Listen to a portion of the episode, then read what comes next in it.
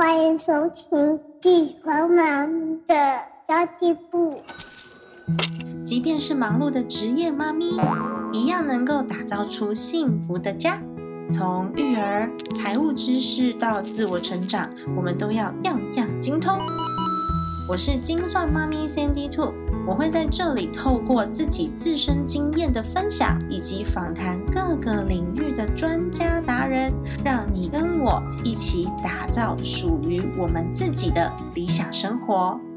Hello，大家好，欢迎收听精算妈咪的家计部，我是陪你精算生活、创造理想人生的 Sandy Two。不知道大家家里面有没有那种进入叛逆期的青少年呢？妈咪们都很头痛吧？那我的宝宝也才两岁半嘛，我就会开始担心他的青春期，就好像疼了很久的孩子，他青春期的时候会不会跟我就变陌生了，或是就跟我变得很不熟？然后有些孩子呢，脾气比较大的，还会开始跟我作对，那那时候我一定心都碎了。要怎么办呢？今天我就邀请到了《青春不是突然就叛逆》这本书的作者雪茹 Ashley 来跟我们分享，看看如何去读懂。冰山下青少年的心理，还有如何跟孩子好好相处。那 Ashley 本身是智商师嘛，也当过校园的辅导师，辅导青少年有十多年的经验了，哇，非常资深的一个智商师哦。然后也是美国正向管教协会家长讲师，然后 NLP 的职业师，反正就是非常非常厉害，就对了啦。然后出版过的蛮多本畅销书的，那这次这本书是针对青少年沟通的书籍，妈。妈妈们要了解自己的孩子，或者是要超前部署，就担跟我一样担心孩子青少年来临，你不知道要如何面对的人，这一集要好好听哦！让我们一起欢迎 Ashley。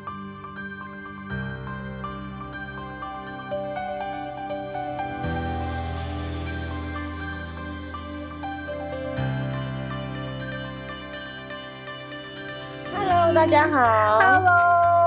你好，你好。其实你刚刚提的那个问题啊，孩子长大之后会不会就跟我不亲了？这真的是很多家长会有的担心。对啊，而且。不只是孩子幼儿的阶段，我遇过讲座中有一个爸爸，他的孩子已经快三十岁了，嗯，他也是很伤心，就是孩子为什么跟他不亲。然后有一次讲座，还有一个家长说他的儿子上大学，嗯，然后去南部读书，然后就叫妈妈不要去学校找他。对呀，可是我我都会提醒一个概念哦，就是妈妈都会希望孩子永远跟自己很亲近，但是孩子他长大了，他势必。要离开妈妈，他就是会独立。对，就是孩子他会需要有自己的空间，嗯，他才能够去发展自我。因为青少年他就是在一个成人跟孩子的中间，对，那。孩子他终究会长大，他是在为成年期做准备，嗯，所以他，所以很多青少年回到家就喜欢关在门里，然后会很讨厌妈妈爸爸进他的房间。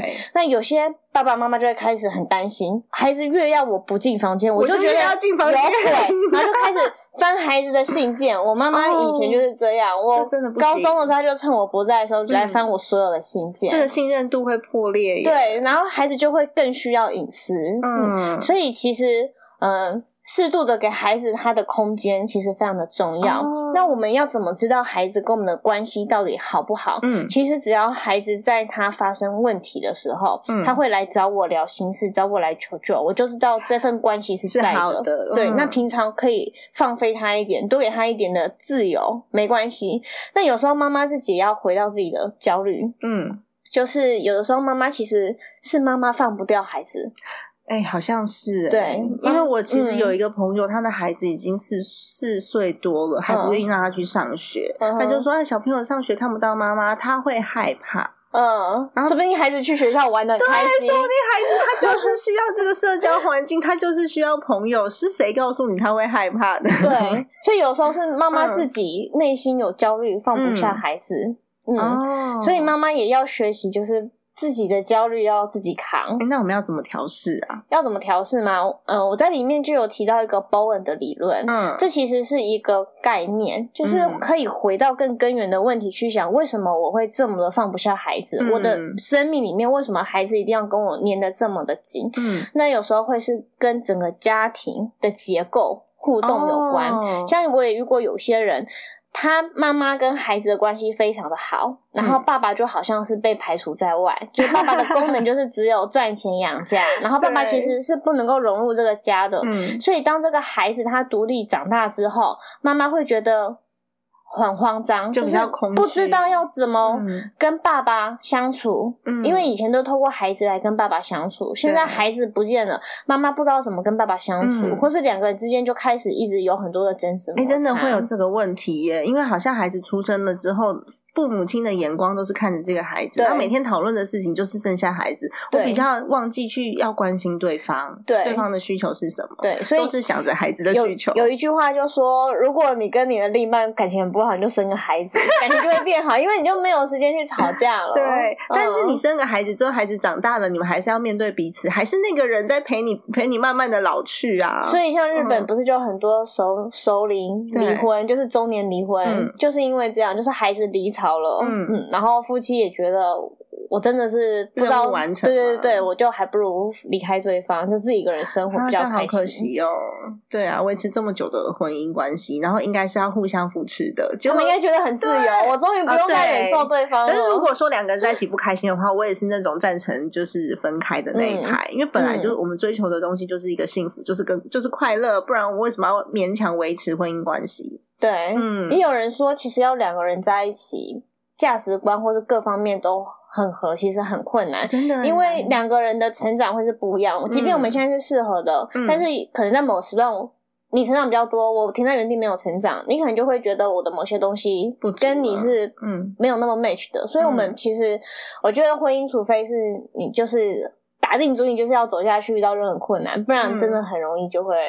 分开在某一个 moment，哇天哪！我们聊青少年聊到聊到婚姻，这其实就是息息相关，这是很关键的事情哎。因为其实孩子就是看着爸爸妈妈的相处模式在长大的呀。对，所以有很多孩子他看到爸妈小时候就是从小吵到大，嗯，他就不敢进入感情中。哦，所以现在有很多孩子是因为这个原因不敢谈恋爱吗？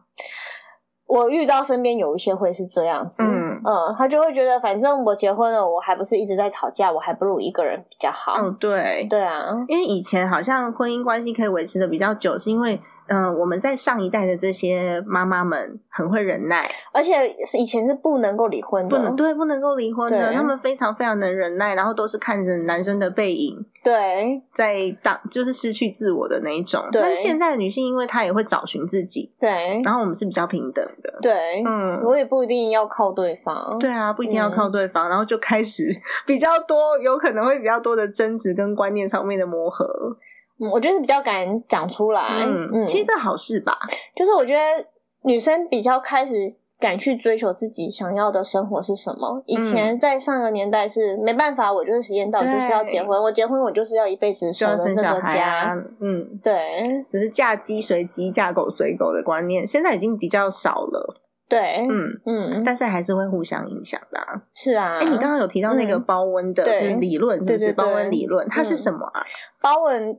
嗯，你有听过那个萨提尔吗？啊，萨提尔有。萨提尔他是家族治疗大师。对。那包文他也是家族治疗大师。嗯嗯。然后他的重点是在于，呃，一个人的问题不是来自于这个孩子本身。我们常常比如说孩子有不良的行为，孩子有忧郁症，我们就会骂他。对，就是觉得都是这个孩子的问题，但是其实是家庭整个系统的问题。嗯嗯。那。他会觉得我们要从整个家庭结构来看，而不是单单看孩子这一个人。哎，那如果说孩子脾气比较拗这种呢？因为我儿子脾气好拗，我觉得他好像我，怎么样？很拗，很拗。就是如呃，如果说他犯错，你如果要打他的话，他就绝对会不啊不不愿意说对不起。嗯。然后如果要罚，比如说像上次好了，他爸爸叫他脱鞋子，他不肯，所以他爸爸就处罚他，他就死都不要，然后扭了半个多小时，嗯，然后在那边大哭大叫，也不愿意脱鞋子，即便脱鞋子这件事情对他来说是很简单的。然后后来我我去调停去协调了一下嘛，结果我发现问题不在鞋子身上，问题是在于他爸爸那时候对他比较凶，然后他觉得为什么爸爸要这样子对我？嗯哼，他是因为。心情不好，所以他不想要服从爸爸跟他讲的那个脱鞋子的命令，这样子。有人说小孩，你小孩几岁？两岁半。有人说两三岁小孩跟青少年一样都很叛逆。对，他是那个叛逆期，对不对？真的很叛逆，因为他就开始能够去表达一些自己的意见，对，而且他就是很很很愿意，就是用所有情绪很强烈的方法来表达。嗯，那通常这样子的孩子，他比较需要权力一点的孩子，你不能够用更大的 power 去压他，因为你压下去，有些孩子就哦，你压我，我就越要。不要配合，就他就那一口气过不去，所以面对这样的孩子，你需要多给他一点选择权。嗯，就是比如说，那你要爸爸帮你脱，还是你想要自己脱？让他在一个要脱鞋子的框架内去选择。嗯，他爸爸就很硬，他就说不行，你要自己放，妈妈不能帮忙。然后就叫我走开，他就只有一个选项，他好生气哦，他宁可气到满脸通红，他也不要脱鞋子。嗯，所以就跟爸爸杠起来了。对，然后他们俩最近就常常在讲这样吵架。那他们青春期的时候，他跟爸爸很可能会 一直吵架，需要看我妈来协调。真的，我也很担心他青春期的时候跟他爸爸两个真的是。那他们吵架的时候，你都会怎么办？我会躲起来，因为他爸爸不希望我去介入，然后我也觉得好像爸爸在管他，我就先我就先离开，不然的话我我会很想要去调停，或是很想要说话，嗯。所以我就把我自己关起来，然后戴耳机听音乐，我不要听他们俩吵架。其实你离开是很好的，因为当爸爸跟孩子正在嗯处理事情，他们两个在沟通的时候，嗯，很多的妈妈会看不下去，爸爸他可能就会帮着孩子讲话，对，或者是跟。爸爸在同一阵线一起骂孩子，嗯，那不管怎样都是进入一种三角关系中，就是我找，比如说我找丈夫，或是妈妈跟爸爸结盟骂小孩，或者是妈妈跟孩子结盟对抗爸爸，嗯，那这样久了之后会变成一种僵化的模式，就是我每次都跟孩子同一国，然后爸爸讲话，我每每次爸爸骂孩子，妈妈就来骂爸爸，嗯。嗯，这就会变成一种固定的模式。我老公就是会两个一起念。所以感觉你老公在这家中是掌权者，对，他是掌权者，他两个一起念。所以像我儿子有的时候他会偷偷的，就是跑到房间里面去玩他要玩的东西，然后他就是说爸爸会骂人家，爸爸会打人家，然后他偷偷跟我讲，我就觉得太有趣了吧，两岁半呢，对啊，他其实自己会判断，然后脾气真的很硬，所以这其实跟。我跟我怎么样去对待他也有关系的。我要我要如如何引导他呀？如果他是这种这种个性的话，嗯嗯，就像刚刚说要多给他点选择的权利嘛。然后或是当他出现一些不 OK 的行为的时候，比如说他吃饭的时候，假如他一直在翘椅子，一直在玩，嗯一直不吃，嗯你就可以问他说：“可是我们家吃饭是要好好吃，然后不可以一直翘椅子，会危险。”嗯，你就可以提醒个他一次两次。对。那他如果继续做，不用再一直骂他，因为他已经听到了。嗯，这个时候他听到都不回答，他他就是不想要，或者他故意在看你会怎么做。对，很多妈妈就是到时候就无奈，就觉得好，只好让他去。嗯，那以后孩子就会学到这个家是没有界限的，就是我不管怎么样做都没有关系，反正我只要情绪够大或我的行为够坏，就是。爸妈就奈何不了我，这样以后管教会很累哦。嗯，所以你就可以提醒个他一两次，嗯，然后你就要告诉他，如果你再继续咬的话，你就要站着吃，嗯，你想要选择站着吃，还是你要继续咬？嗯，嗯，就是我们现在就是让他罚站，然后要他自己数到十，他就是说我不会。嗯，怎么可能不会？他都会数到二十了。那你们怎么办啊？就陪着他，我就陪着他，我就说你要站在这边哭，妈妈陪你哭一下，因为我知道你现在心情不好。那你哭完之后再数可以吗？他还不要。然后有时候就是手指头会过来，就是点我一下，就说妈妈一起数，我不会数。还跟你撒娇，对啊，跟妈妈一起数，嗯，对，然后我就是在那边慢慢的陪他数到十，那有的时候就一二就不不数了，然后他数到五，他就说他忘记了，怎么感觉你也在一起受惩罚？对，就是你你还站着比他久，然后那边帮他数数，对他就是不愿意数到十，脾气超硬，跟我小时候蛮像的，所以我也不知道怎么样去管他比较好。然后有的时候我会觉得，因为他爸爸就是压过他，就选择压过他，然后我就是选择放过。他就像你刚刚讲的，就比较没有界限，嗯所以我我我就会让他罚站，就比较软性。嗯他爸爸会直接揍他。OK，对，像那时候你这两个方法都不太好，你就可以让他去站，你就说妈妈教你，你会数，那你数完了之后，我们再来一起把我们要做的事情完成。妈妈在这里等你，嗯然后你看你什么时候要数，你数完再来找我，你就放着他，不要管他，他就去站在那边。他他都发现妈妈好像真的无动于衷，说他就会自己乖乖的去数完。嗯，然后呃，我们会强调不用去给他增加一些处罚，就是因为处罚常常是我们大人自己逻辑加上去的。比如说他不吃饭，我就打他，这。打跟吃饭是没有关联的，他不吃饭，他的自然后果就是肚子饿。嗯，好，所以你不吃饭没有关系，我就把饭收起来。那你肚子饿，你也不能够吃饼干。下次孩子就会知道，嗯，我如果不吃饭，我就会肚子饿。嗯，那你就自己决定要不要吃，就是让他去承受。没有大人也会承受后果，因为他晚上很饿的时候，他就很吵。嗯，我曾经试过，我真的不给他吃哦。他晚上，因为我其实现在还在喂母奶，两岁半，嗯，啊，很不容易。现在还在喂母奶，真的两岁半，他就当点心吃啊，就很就很吵，一直跟我讲说：“妈妈，我饿，我饿。”然后不肯睡觉，一直在我身上蹭来蹭去，拉我的衣服。嗯，对啊，这时候我就会想说，我不给他吃饭，让你惩惩罚到我自己。但是，嗯，我会说，你如果跟孩子设定的界限，就要坚定的执行。嗯嗯，但是你可以对孩子是温和的，比如说他晚上就一直跟你说你饿，你可以情绪上面同理他。我知道你好饿哦，因为你晚餐没有吃，你一定真的很饿。嗯嗯，你可以同理他，可是你也可以让他知道，我们说好了，你晚上没有吃。就没有就没有了哦，所以你就要等到明天早上才能够吃哦。那下次的话，你要不要晚上多吃一点，才不会很饿啊？就引导他，提醒他。其实我知道，但是每次看到他在那边哭的时候，我就会心软。嗯，所以很容易会这样，就是知道，但是很难去做到，就很难做到，真的，尤其是面对自己的孩子的时候。而且每个家其实都有每个家的困难，每个孩子都有每个孩子的。痛性在，嗯嗯，所以呃，我觉得这些东西都是尽量可以做到，有做到。那没有做到，其实也没有关系。就是我觉得，嗯，在适时的去调整。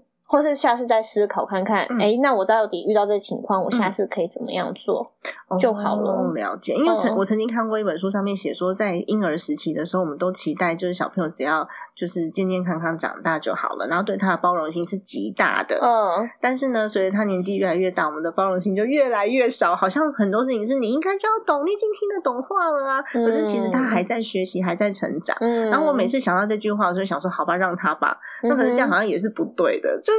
当妈妈好难，教养好难哦。教养真的非常的难。我觉得现在的教养啊，有一点变成极端化。就是以前，因为我们这一年代可能都是在铁的纪律长大的，你少几分就打几下，然后很多爸妈就立志以后不要这样对孩子。嗯，所以现在的爸妈反而容易是对孩子没有体罚，但是也没有管教，然后就是过度的忍让孩子。尤其现在少子化，所以整个。一个孩子他没有跟同才互动的经验，他都跟大人互动啊，大人当然就比较让着孩子，嗯，这有时候会在孩子未来的职场上面造成一些问题。啊，就是像我现在在大学端，我观察到越来越多孩子，他们的自我中心倾向会比较重。哦，对，他们会很害怕去麻烦同才，嗯。但是他们很觉得父母跟老师就应该要帮他服务，嗯嗯，然后我就遇到有学生，他半夜三点雨伞不见了，他就狂扣老师，叫老师三点了，半夜三点马上要陪他去调监视器。然后这么奇怪的观念呢？或者是他们肚子痛哦，然后明明走下楼就可以看医生了，他们不要自己去。老师在开会，他就说：“老师，我等你，你一定要回来带我去看医生。”大学生呢？大学生就是这样子。大学生会这样子？大学生真的就是这样子啊？嗯，很不可思议。就是现在的时代是一个延迟长大的时代，因为有时候我会觉得我跟大学生相处，好像在跟国小。嗯。在相处那种感觉，就是现在他们他们很早熟，但是他们不成熟，就是他们上网就可以查到很多的知识，对，嗯，所以他们的头脑或学习能力、知识量是很够的，嗯，可是他们的心里面的独立，对，是反而是非常延迟的成熟。那这个我们要怎么样从小开始教？我觉得从小就要让他训练，就是你可以做到事情，可以自己尝试去做，或者是当面对冲突的时候。可以先让孩子去思考他想要怎么样解决。对，就是现在很多，比如说孩子在学校被霸凌好了，嗯，然后孩子回家告诉妈妈，妈妈可能就会冲去学校，然后就处理好一切了。嗯，但其实这要注意哦，就是有的时候妈妈的处理方法可能会让孩子在学校遭受到更大的，有有可能。对，因为那个处理方式可能不见得是适合当下的情况的。像我儿子就非常会自己处理问题，因为我都会问他说：“你想想看怎么办？”对对对，嗯，这个方法不行，我们再想下一个方法。对，告诉妈妈还有什么方法可以达成你要的这个这个目的，这样子。嗯，然后甚至他在沙坑玩沙的时候，跟小朋友跟小朋友借玩具，小朋友不愿意借他，我说：“那你再去问问看他。”有没有有没有其他的方式可以借给你？还是你跟他借别的玩具试试看？然后就叫他再回去。嗯，他就一直在那边可以借我玩吗？要分享哦，我很想玩呢。我跟你交换好吗？就是各式各样的。对，这就是一个很好的训练。你就在训练他遇到问题的时候，他要怎么样解决，而不是直接。说找妈妈帮你借，然后就直接去问那小朋友可不可以借我。所以我儿子现在非常，他社交能力非常好。如果他等下回来，因为你今天在我家嘛，欢迎光临，他就会很嗨的跟我打很嗨，他说 阿姨哟阿姨，很难得哎，因为现在很多孩子是看到人就会很害怕，我是刻意训练他，就是要跟跟社会多有接触，所以两岁多我就送他去学校了。这点非常重要，就是现在网络时代啊，嗯，很多孩子他。才还不会走路，他就会用平板，然后他就会照相。所以现在孩子他嗯很缺乏人跟人之间的互动，嗯，甚至现在我认识自学的人很多，就是有些家长觉得我在那个孩子在学校，然后就是遇到一些小小的冲突或小小的霸凌，其实那不算霸凌，那孩子家长就会觉得可能孩子被欺负，他就觉得我还不如让孩子自学，但是我会觉得这对孩子的发展其实。没有那么的健全，嗯，因为孩子他还是需要学习跟同才相处的能力。如果是进入一个自学团体，应该就还好。对，但是他是在家完全自己学习，嗯，那就没有办法接触到其他人呢。对，可是人际互动其实是非常重要的一个能力。嗯，对。那现在孩子很多他是透过网络在跟人互动，嗯，所以现在孩子很不会处理冲突，就是你你今天在我面前，然后我让你让我不爽了，我不会当面跟你说。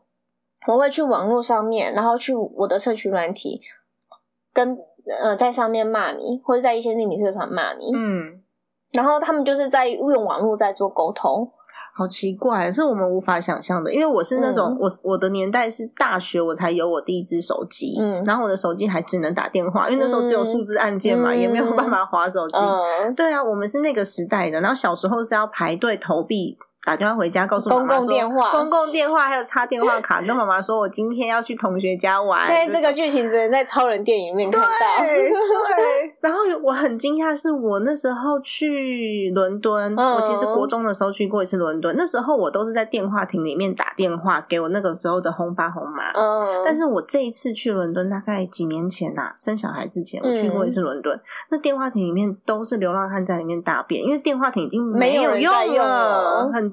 就是这个时代完全翻转了，对，嗯嗯，所以我觉得这也会很常造成亲子冲突一个很大的问题，就是孩子生长年代其实跟现在的家长差很多，完全不一样，所以现在的家长不理解现在的孩子他到底发生了一些什么事情，他到底在想什么，差好多。对啊，然后现在的霸凌就变成这种很隐微的方式，就是像现在肢体霸凌，嗯，其实在学校已经没有那么常见。现在霸凌肢体霸凌是一种太低级的手段，我直接欺负你，我当然很容易被处罚。对，但是我用网络上面的骂你，就是那种很隐微的排挤，所以现在孩子会觉得我好像很隐微的感觉到我。别人不喜欢、讨厌我，可是我又不敢真的去问别人，然后他们又是偷偷骂我的，我也不好意思说我知道，而且也不知道是谁，对，有的时候根本也不知道是谁，对，而且就受伤了。很多时候骂你的人其实就是你的闺蜜，哈，天哪，嗯，这种剧情，对啊，然后或是下一个中学生，他们有时候会为了。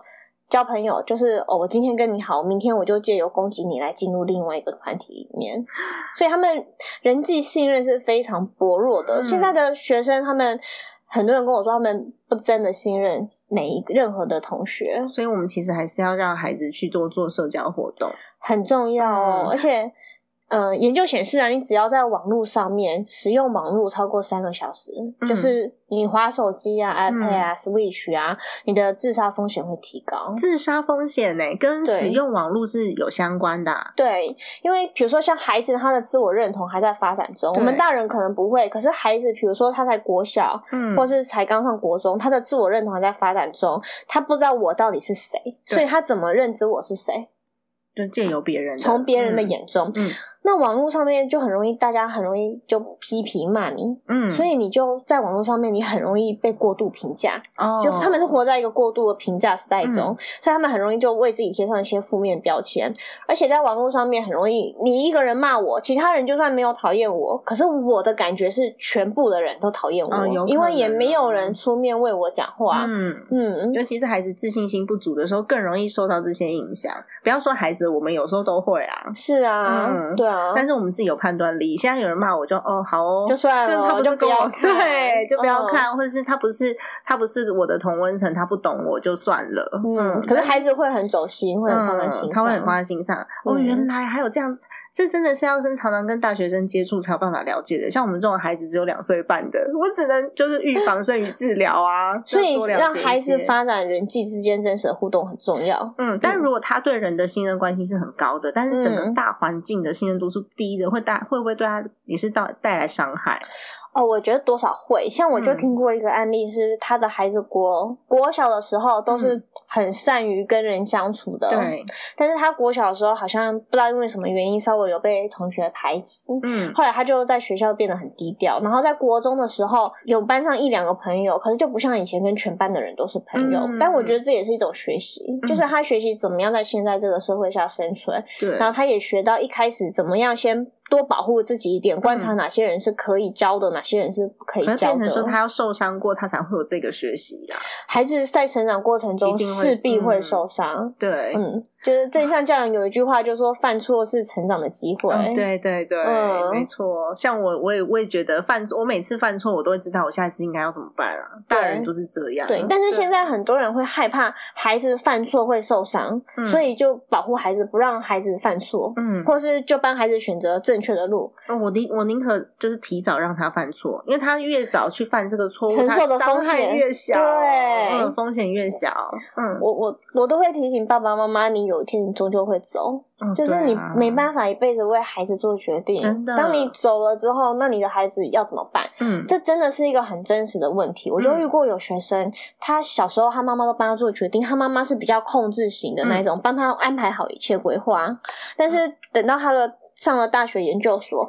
他开始要自己做决定的时候，他是瘫在那边不知所措，他不敢为自己做决定，因为他害怕我做的决定，我就要为自己负责。嗯嗯，他觉得以前妈妈帮我做决定，我如果做错决定，我可以怪妈妈，但是现在我要自己做决定，我太害怕我做错了，而且其实。每次都妈妈帮他做决定的时候，他心里面会形成一个概念，就是我是没有能力帮自己做出正确的决定的，所以他是不信任自己的。那如果说大人啊，他自己有这样子的行为，有的时候我们是不自知的，因为就是很自然的会去帮他，会很自然的会去呵护这个孩子。我要怎么样开始有自觉？我身为一个大人，我总要有自觉，我才有办法做改善呢。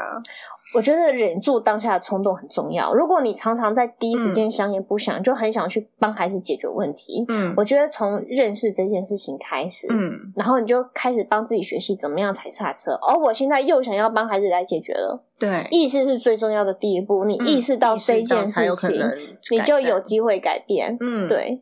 哦，那还有一些就就是家长自己本身情绪控管不是很好的，尤其是现在现在这个时代，有很多的家长自己本身也是经济压力也大，社会压力也大，然后自己的情绪控管都不是很好，然后我们要去要求孩子是更困难的。这这非常的重要，因为如果。呃，我在书里面有提到，就是情绪智商这件事情会遗传的，遗传是基因遗传的那种遗传，比较像是学习、学习、模仿学习而来的。当一个家长他自己的情绪常常不好，然后常常用情绪宣泄的方式在沟通，这样的孩子他。在长大之后，他在青春期，他也一定是学到用情绪宣泄的方法来跟爸爸妈妈讲话。嗯，所以你不要觉得孩子怎么对我态度这么不好，一定是因为小时候你自己对孩子的态度也很不好。对，对，那呃，学习调节自己的情绪非常重要，就是要有一个概念是不要在情绪当下，尤其是孩子也在情绪中的时候，硬要跟孩子。沟通出一个结果来，嗯，就是很容易，就像你刚刚开始讲的，孩子那口气就会过不去，对，嗯，所以要学会积极暂停，我们都先给彼此一点空间，等我们冷静了之后再来谈。所以像你刚刚讲的孩子的例子，爸爸那时候很生气，嗯，爸爸其实可以先离开。就然后爸爸可以跟孩子说：“我希望你可以脱鞋子，如果你不脱鞋子，这个家才乱了。等一下你要负责打扫。”嗯，爸爸就可以先离开。哦，嗯，然后如果孩子真的把那个鞋子踩进来，家里这样掉落，要让孩子自己来拖地哦，不要爸爸一边念孩子，然后一边帮孩子收拾善后。嗯，这样孩子就没有学到一些自然的后果。对，对，自然后果是蛮重要的。而且他们上次发生一个冲突，我觉得好好笑，就他爸爸在里面打打扫。然后弄东西，我儿子在旁边一直烦啊，爸爸就很生气，很生气，他就把垃圾这样一丢，然后就丢的到处都是。嗯，我本来想说这么大声，发生什么事啊？好可怕！我就跑进去看，就看到我儿子，爸爸也蛮像孩子的，像孩子一样。他爸爸也就是大孩子嘛，男生都大孩子。然后我就看到我儿子就站在那个床垫上，他就说：“爸爸。”你这样子都是垃圾，我怎么睡觉啊？我说，哎，你没有在害怕的，爸爸已经生气了，你为什么不害怕？妈妈自己看在旁边就觉得胆战心惊，受不了他们两个哎。然后有时候我就会想说，那我要回去跟我儿子，就要安抚他，告诉他为什么爸爸生气，然后你刚刚做了什么事情不对，那我们下次应该要怎么做？我不想要让他觉得爸爸是一个很爱生气的人，然后一天到晚生气。所以只要他爸爸发完脾气，因为你知道他爸爸是母羊座的，所以我也是。母羊座的，他是脾气来的很快，然后一下就没事了。嗯，然后没事，他们两个开始一直玩。可是我觉得在孩子心里面还是会留下那个印象。嗯哼，对啊。然后我儿子是狮子座的，我很担心他的青春期会跟他爸爸两个火爆 起我觉得蛮有可能的，很有可能现在的相处蛮有可能。对啊，我觉得好担心哦。然后现在就嗯，你这样子我怎么睡觉啊？对啊，然后我都我我通常都还是会去告诉他原因。在哪里？然后要他去跟爸爸道歉，他很难道歉。但是你让他去跟爸爸拥抱是可以的。哦，我觉得不止孩子，大人也会这样。就是你也会耶，你要他说出道歉两个字，他就会觉得很难，然后就好像我做错了什么。可是他是愿意跟你去修复关系的。嗯，像我就是会主动说对不起的人。嗯，那他会比较愿意跟你道歉吗？孩子，孩子会会。嗯，他有的时候弄痛我，因为他还在喝母奶嘛，就说哎很痛哎，然后他就嗯妈妈对不起，然后继续喝。对啊，他其实比较容易跟我道歉，那比较不容易跟爸爸，他是那种硬吃软不吃硬的硬碰硬那那一派的，所以我现在好担心他的青春期哦。我也要把这本书赶快再读两 遍。没有，你要给你老公读，给老公读，对对对，不然的话从现在开始养成孩子的那个很很很很硬的性格，好像也不太行。而且我觉得他就会习惯跟他爸爸相处的时候，他就是要用这种硬碰硬的方式，因为他一直在跟爸爸就开始在比拳头。因为当爸爸是用拳头来压他的时候，孩子就会开始用拳头来反抗回去。那等到有一天我们老了，他长他的拳头比较大的时候，爸爸就要小心了。天哪，好可怕哦！对啊，所以我觉得在。在我呃孩子幼儿时期就开始去培养他的性格，还蛮重要的耶。那如果说爸爸爸爸的情况是这样，那我要怎么样去去平衡平衡他？还是只能让爸爸念书？我觉得可以先跟爸爸有共识，就是嗯，我可以先问爸爸，就是在。他是怎么样看待他现在跟孩子的关系？其实他很爱孩子，他非常非常疼。但他自己会觉得这是一个困扰吗？就是他他的脾气很大，来得快，然后跟孩子相处这一点，他觉得是一个困扰吗？我不知道哎。可是我们有的时候觉得很担心，我孩子他很讨厌人家撸他。嗯，他只要孩子很撸，或是我很撸的。可是孩子就是很撸啊，对孩子孩子就最会撸了啊。有的时候我要是脾气不好，或是我月经来，我我有时候也受不了孩子这样子撸，然后我也会发脾气。可是我发完脾气之后，我会回去跟孩子讲说，就是。对不起，妈妈刚刚脾气不好。嗯，那我不是因为不爱你，不管你做什么，我都爱你。嗯，我听到他的声音了。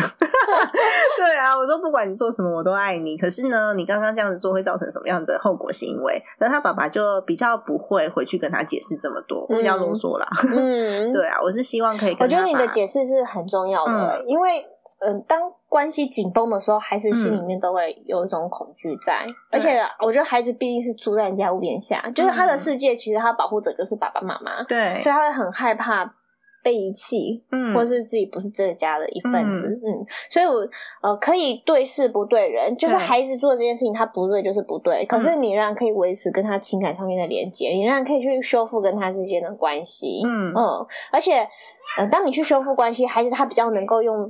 头脑去思考，他到底是做了什么事情？然后像爸爸他如果是直接用骂孩子的方式，其实很多孩子在当下他是脑袋宕机了，他根本就不知道他做错了什么，他只知道我这样做不对。因为呃，当被骂的时候，杏仁核就会启动，杏仁核启动，其实他就没办法理智的思考，因为杏仁核是掌管情绪的。嗯，所以孩子只知道我这样做不对，但是他不知道我下次应该要怎么做。对，所以其实要在孩子冷静的时候再来跟他做沟通，再来引导他。引导他去思考，说：“哎，那你现在这样做不对，那你下次你应该要怎么样做会比较好？”嗯，对，所以他会自己想。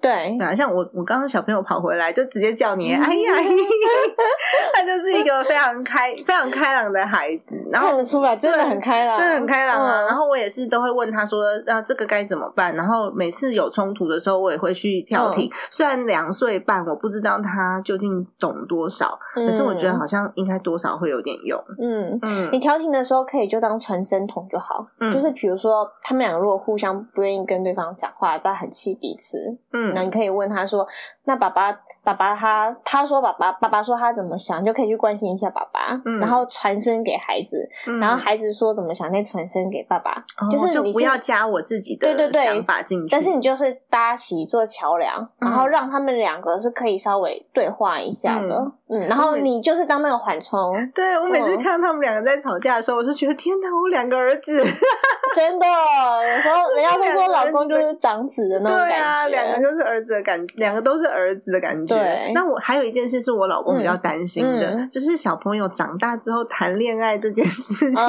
我老公很担心耶，他想说啊不行，我儿子以后就会离开我了。认真通常是对女儿会比较有这样担心，对，因为他只有儿子啊，我就我就跟我老公讲说，啊，你以后如果说真的有个女儿的话，你怎么办？不是，啊那你要儿子一整天都黏着你吗？然后都在家里不出去吗？对呀，是不是很可怕？所以说，小朋友到了青少年之后，他们大概会几岁的时候开始进入青春期，需要到需要谈恋爱啊？每一个孩子现在差异好大，有些国小就真的是在谈恋爱。我们以前国小的时候都好单纯哎。哦，对啊，我我以前像我高中的时候，也班上不太有人在谈恋爱，很少。但是现在很多，那你国中生他都已经不知道交几个去了。嗯。然后有些是到大学才开始谈，然后有些也是完全不谈恋爱。嗯，那我们是不是有必要？如果说他到青春期在谈恋爱的时候，他总是会失恋嘛，总是会有沟通上的问题啊，或者是甚至他们有可能提早接触性的议题的时候，我需要如何去引导他？然后我我我要帮助他吗？还是我根本就不要去介入？呃，应该说，像你这时候就可以跟他来聊这些事情。嗯，比如说你们看到看电影，然后看到哦有男女主角，或者看卡通，然后谁喜欢谁干嘛的，你就可以跟他聊这些事情。就是平常从电影就可以聊，嗯，然后或者说。呃，像有些影片，它也会显示谁碰谁啊，或怎么样子碰啊，你也可以去问他说：“哎，那你觉得那个陌生人之间可以亲亲吗？”嗯，我觉得小孩可能会觉得可以，因为小孩本来就很容易对大家都哦，他喜欢你，他就觉得可以，对，他觉得那个是友善的表现。对，但他慢慢长大，你可以问他说：“那你觉得几岁开始不行啊？”因为你可以开始问他这些问题。嗯，那当然再大一点点，比如说。嗯，孩子小五、小六，嗯，你看电影的时候，尤其看那些比较浪漫的电影、英雄的电影，都会有一些恋爱的情节，你就可以问他说：“哎，你怎么看这个男生？你怎么看这个女生的？”哦，去了解他的想法，对，然后了解他的爱情的价值观在哪里。哎，那真的很需要孩子跟爸妈的互动是很好的，不然他们也不愿意讲，会觉得说：“妈，你好烦哦。”所以我都会说：“嗯，维持关系很重要。如果你没有关系在。”嗯，你要去处理孩子的问题，你根本就没有办法对孩子发挥影响力，没有入口啊。对，嗯，但是你只要有关系有在，我觉得不用刻意去制止孩子做一些什么事情。但是当孩子他发生问题的时候，他不知道该怎么办的时候，他就会来找你谈心，你才有机会及时去介入帮忙孩子。真的好重要哦，孩子愿意找你谈心，你就是一个成功的父母。对，就非常成功。对啊，真的是孩子愿意找你谈心，你就是个成功的。就即便他平常都不理你，然后回家都躲在房间。里面没有关系，有问题的时候他会想到你，他知道爸爸妈妈支持他，然后爸爸妈妈会有办法。对，这其实是在内在会有一种很安定、很安全感，嗯，很稳固的感觉。因为像我儿子现在，他就会规定说，他要先亲爸爸，再亲妈妈，然后爸爸妈妈再亲亲。哦，对啊，所以我觉得夫妻的相处好像多少对他们的感情观一定会有很。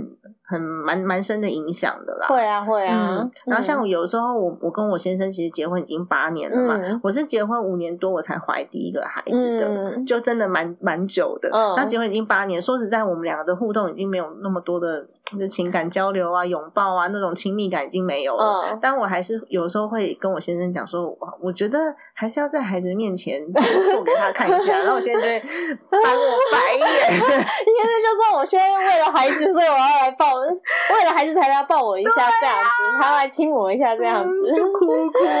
对，因为其实我是那种很喜欢肢体接触的人，所以我都会主动去抱他。什么？我先生就比较没有，我先生是属于那种我他会为你做很多事情，但是呢，就是语言跟肢体对他来说是困难的。嗯，他会用行动去表示他的关心跟他的爱。嗯，对。然后可能在在孩子面前，我们的互动就是比较冷淡的。嗯哼，嗯，我觉得这部分可能对小朋友，就是他看在眼里也会有一些影响，所以我就会刻意去营造。我不知道这样到底这这样子的思考是不是正确？嗯，我觉得孩子的确会看爸爸妈妈互动来理解某些事情，比如说像我老公他的爸妈。就是之前都是分房睡，嗯，所以他之前来我家，然后看到我爸妈一起睡，他会觉得很奇怪哦。嗯，我觉得每个孩子有每一个孩子的个性，就是他不见得这会影响到他的感情的世界。相比于形式，孩子在心里面他认知到爸爸妈妈的关系其实是更重要的哦。对，就是爸妈的关系是不是稳固的？嗯，对他来说也是安全感的一环。对，嗯嗯，我儿子看起来应该非常有安全感。我感觉是很有的，对呀，真的太活泼了。我有时候想说，那个阿姨你认识吗？大家出去玩的时候，反而是有朋友跟我讲说，哎，他这么有安全感的孩子，你要注意他，不要就是被陌生人跟人家带着走，带着就是跟人家带着走，或是被人家骗了。嗯，然后有的时候他会主动跟人家打招呼，但是对方不见得理他。嗯，然后也会怕他，他会有点受伤。嗯，但是他看起来没有。就是妈妈自己白担心，那他真的很乐观，他很乐观、开朗。对啊，我就希望从小就是可以培养孩子这样子的观念，然后让他快快乐乐的长大。他有非常优秀的能力，耶，太开心了！你刚刚观察出来的吗？哎，你现在很多孩子没办法这样子，现在很多孩子没办法到处跟人家 social，哦真的吗？对啊，但是我觉得这是在未来很重要的能力，因为未来很多事情或你知识上面的不足，你其实都可以靠科技来解决。对对，可是科技不能解决是人与人之间的连接、关系跟连接。对，所以我觉得他现在发展这个能力非常的重要，是非常有利于未来生存的。希望他这个能力可以持续下去，不要对人性失望。没关系，失望了还会再复燃的，真的超开心的。我觉得身为家长，我们就是要陪伴着孩子成长嘛。我们都是用自己的经验去陪着孩子长大的。那有一些像我们是比较晚生小孩的家长，所以可能耐心会比较够一点，然后也愿意去吸收知识，像看一下 Ashley 的书啊。因为总是有一天孩子会独立，我们不知道可以陪他多久。真的，真的耶。然后他从我们身上学到什么？我们如何去引导他的思考，然后帮他度过难关？像刚刚讲啊，在感情上面呐，或者是在。遇到任何困难的时候，嗯，他的解决能力、他的思考能力都会涉及他未来的竞争力，超开心的，可以邀请到你。然后，如果爸爸妈妈自己的情绪管理不好的话，记得 要是要有自我认知，稍微深呼吸，先自己暂停一下，先忍耐一下，然后告诉告诉自己说：“哦，我现在是理智的，嗯，没事没事。”因为有时候真的面对孩子会很抓狂哎，尤其是可以先去自己房间大吼大叫一番，自己先去宣泄，然后不要在他面前表现出。其实孩子会学习，就是。当他看到爸妈在很情很有情绪的时候，爸妈可以先帮自己暂停，冷静情绪。孩子以后未来他在青春期大暴走的时候，他也不会直接甩门，他不会摔东西，他会知道我要先帮自己冷静，我冷静好了，我再回来沟通。对，对，他情绪是非常重要的一个软实力，因为你当你在情绪上的时候，很容易下做判断，或是做很多后悔的决定跟举动。是，真的好开心哦！希望听完这一集节目的大家都可以去买一下这本书。青春不是突然就叛逆，在各大书局都可以买到，对吧？对，什么金石堂啊、博客来啊、诚品书局啊，你所有想到你可以想到的书局都可以买得到。然后大家可以透过这本书的思维跟观念，去思考一下自己跟孩子沟通的过程。然后希望大家都可以成为孩子成长过程当中的神队友喽。那这集真的非常谢谢 Ashley，谢谢。如果大家喜欢这集节目的话呢，希望大家可以呢在 Apple Podcast 上面按下你的五星好评，帮助这集节目持续在排行榜上面被更多的人搜寻到，被更多人的发现哦。家庭理财就是为了让生活无余，分享这集节目，让更多的朋友在空中打造属于自己幸福的家。我们下一集再见喽，拜拜。